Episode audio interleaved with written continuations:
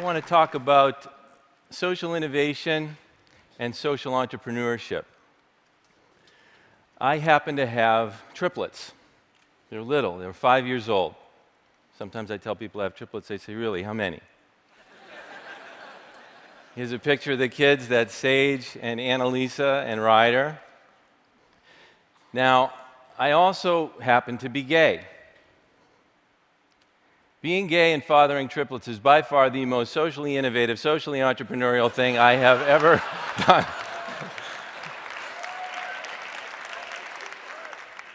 the real social innovation I want to talk about involves charity.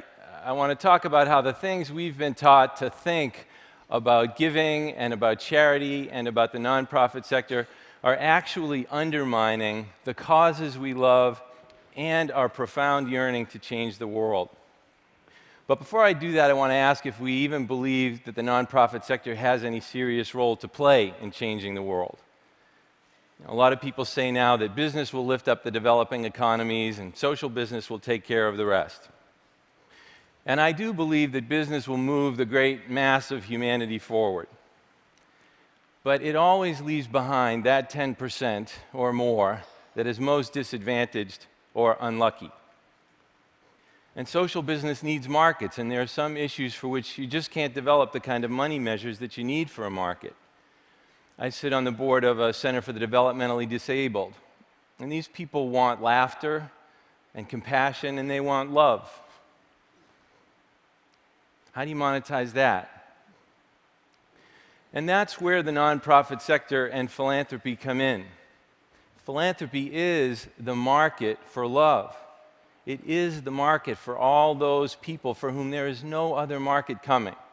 And so, if we really want, like Buckminster Fuller said, a world that works for everyone, with no one and nothing left out, then the nonprofit sector has to be a serious part of the conversation.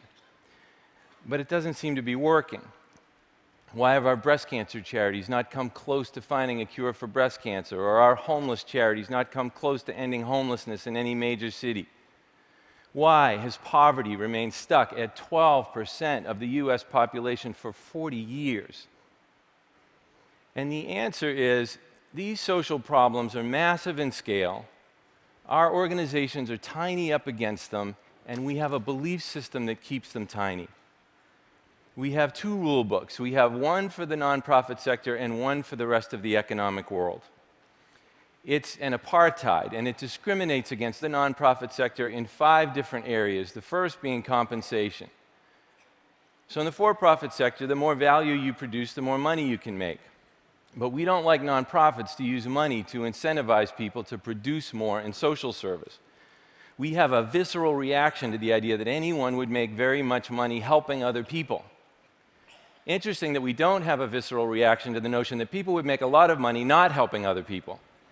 You know, you want to make $50 million selling violent video games to kids, go for it. We'll put you on the cover of Wired magazine. But you want to make half a million dollars trying to cure kids of malaria, and you're considered a parasite yourself.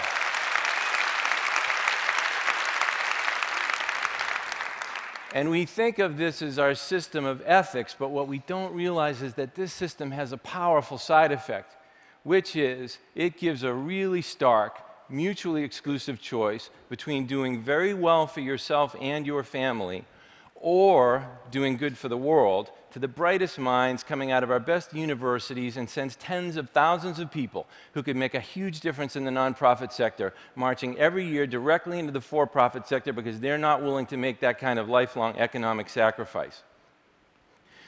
Business Week did a survey, looked at the compensation packages for MBAs 10 years out of business school and the median compensation for a Stanford MBA with bonus at the age of 38 was $400,000.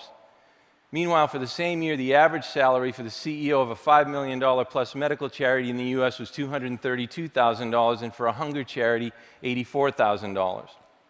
Now, there's no way you're going to get a lot of people with $400,000 talent to make a $316,000 sacrifice every year to become the CEO of a hunger charity. Some people say, well, that's just because those MBA types are greedy. Not necessarily, they might be smart. It's cheaper for that person to donate $100,000 every year to the hunger charity, save $50,000 on their taxes, so still be roughly $270,000 a year ahead of the game, now be called a philanthropist because they donated $100,000 to charity, probably sit on the board of the hunger charity, indeed, probably supervise the poor SOB who decided to become the CEO of the hunger charity, and have a lifetime of this kind of power and influence and popular praise still ahead of them. The second area of discrimination is advertising and marketing. So we tell the for profit sector spend, spend, spend on advertising until the last dollar no longer produces a penny of value. But we don't like to see our donations spent on advertising and charity. Our attitude is well, look, if you can get the advertising donated, you know, at 4 o'clock in the morning, I'm, I'm okay with that. But I don't want my donation spent on advertising, I want it to go to the needy as if the money invested in advertising could not bring in dramatically greater sums of money to serve the needy. In the 1990s, my company created the long distance AIDS ride bicycle journeys and uh, the 60 mile long breast cancer three day walks. And over the course of nine years, we had 182,000 ordinary heroes participate, and they raised a total of $581 million. They raised, they raised more money more quickly for these causes than any events in history, all based on the idea that people are weary of being asked to do the least they can possibly do. People are yearning to measure the full distance of their potential on behalf of the causes that they care about deeply. But they have to be asked. We got that many people to participate by buying full page ads in the New York Times and the Boston Globe and primetime radio and TV advertising. Do you know how many people we would have gotten if we put up flyers in the laundromat?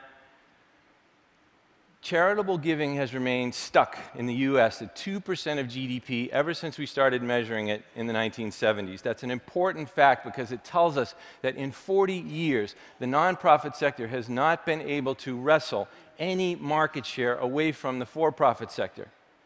And if you think about it, how could one sector possibly take market share away from another sector if it isn't really allowed to market?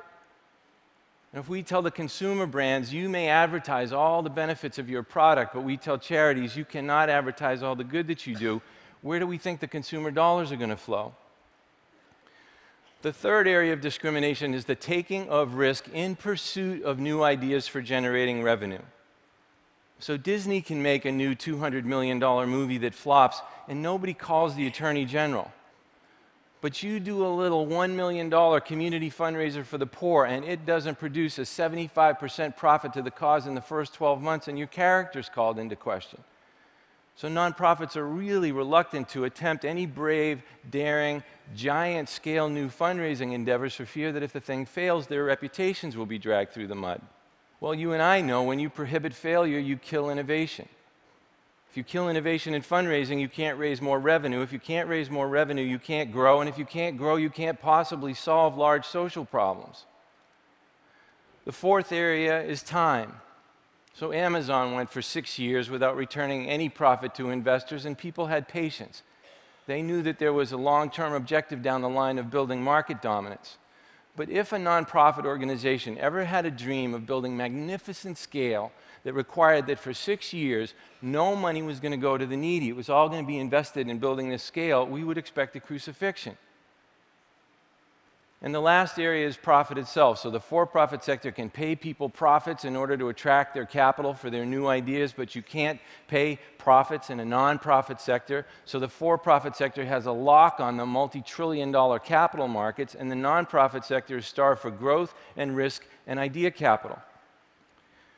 Well, you put those five things together, you can't use money to lure talent away from the for profit sector. You can't advertise on anywhere near the scale the for profit sector does for new customers. You can't take the kinds of risks in pursuit of those customers that the for profit sector takes. You don't have the same amount of time to find them as the for profit sector, and you don't have a stock market with which to fund any of this, even if you could do it in the first place. And you've just put the nonprofit sector at an extreme disadvantage to the for profit sector on every level. If we have any doubts about the effects of this separate rulebook, this statistic is sobering. From 1970 to 2009, the number of nonprofits that really grew, that crossed the $50 million annual revenue barrier, is 144. In the same time, the number of for profits that crossed it is 46,136. So we're dealing with social problems that are massive in scale, and our organizations can't generate any scale. All of the scale goes to Coca Cola and Burger King. So, why do we think this way? Well, like most fanatical dogma in America, these ideas come from old Puritan beliefs. The Puritans came here for religious reasons, or so they said, but they also came here because they wanted to make a lot of money. They were pious people, but they were also really aggressive capitalists. And they were accused of extreme forms of profit making tendencies compared to the other colonists. But at the same time, the Puritans were Calvinists. So they were taught literally to hate themselves. They were taught that self interest was a raging sea that was a sure path to eternal damnation. Well, this created a real problem for these people. Right here, they've come all the way across the Atlantic to make all this money. Making all this money will get you sent directly to hell. What were they to do about this? Well, charity became their answer. It became this economic sanctuary where they could do penance for their profit making tendencies at five cents on the dollar. So, of course, how could you make money in charity if charity was your penance for making money? Financial incentive was exiled from the realm of helping others so that it could thrive in the area of making money for yourself. And in 400 years, nothing has intervened to say that's counterproductive and that's unfair. Now, this ideology gets policed by this one very dangerous question, which is what percentage of my donation goes to the cause versus overhead? There are a lot of problems with this question. I'm going to just focus on two. First, it makes us think that overhead is a negative, that it is somehow not part of the cause. But it absolutely is, especially if it's being used for growth. Now, this idea that overhead is somehow an enemy of the cause creates the second, much larger problem, which is it forces organizations to go without the overhead things they really need to grow in the interest of keeping overhead low. So, we've all been taught that charities should spend as little as possible on overhead things like fundraising, under the theory that, well, the less money you spend on fundraising, the more money there is available for the cause. Well, that's true if it's a depressing world in which this pie cannot be made any bigger. But if it's a logical world in which investment in fundraising actually raises more funds and makes the pie bigger, then we have it precisely backwards, and we should be investing more money, not less, in fundraising, because fundraising is the one thing that has the potential to multiply the amount of money available for the cause that we care about so deeply. I'll give you two examples. We launched the AIDS Rides with an initial investment of $50,000 in risk capital. Within nine years, we had multiplied that 1,982 times into $108 million after all expenses for AIDS services. We launched the Breast Cancer Three Days with an initial investment of $350,000 in risk capital within just five years, we had multiplied that 554 times into $194 million after all expenses for breast cancer research. Now, if you were a philanthropist really interested in breast cancer, what would make more sense? Go out and find the most innovative researcher in the world and give her $350,000 for research, or give her fundraising department the $350,000 to multiply it into $194 million for breast cancer research. 2002 was our most successful year ever. We netted for breast cancer alone, that year alone, $71 million after all expenses. And then we went out of business, suddenly and traumatically. Why? Well, the short story is our sponsor split on us. They wanted to distance themselves from us because we were being crucified in the media for investing 40% of the gross in recruitment and customer service and the magic of the experience. And there is no accounting terminology to describe that kind of investment in growth and in the future other than this demonic label of overhead. So on one day, all 350 of our great employees lost their jobs because they were labeled overhead. Our sponsor went and tried the events on their own. The overhead went up. Net income for breast cancer research went down by 84% or $60 million in one year. This is what happens when we confuse morality with frugality. We've all been taught that the bake sale with 5% overhead is morally superior to the professional fundraising enterprise with 40% overhead. But we're missing the most important piece of information, which is what is the actual size of these pies? Who cares if the bake sale only has 5% overhead if it's tiny? What if the bake sale only netted $71 for charity because it made no investment in its scale and the professional fundraising enterprise netted $71 million because it did? Now, which pie would we prefer? And which pie do we think people who are hungry would prefer? Here's how all of this impacts the big picture. I said that charitable giving is 2% of GDP in the United States. That's about $300 billion a year. But only about 20% of that, or $60 billion, goes to health and human services causes. The rest goes to religion and higher education and hospitals. And that $60 billion is not nearly enough to tackle these problems.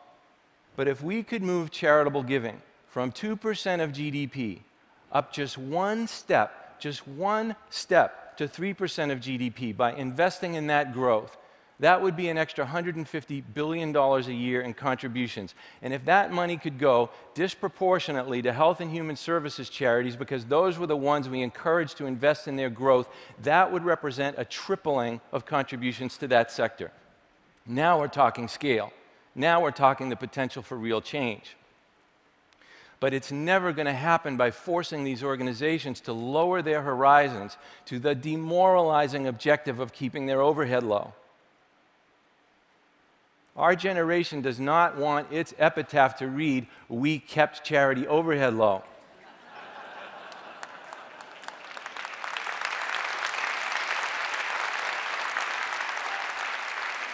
We wanted to read that we changed the world, and that part of the way we did that was by changing the way we think about these things.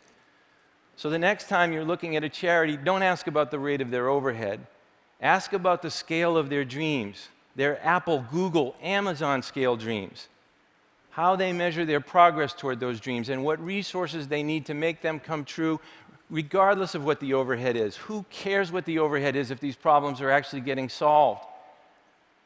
If we can have that kind of generosity, a generosity of thought, then the nonprofit sector can play a massive role in changing the world for all those citizens most desperately in need of it to change.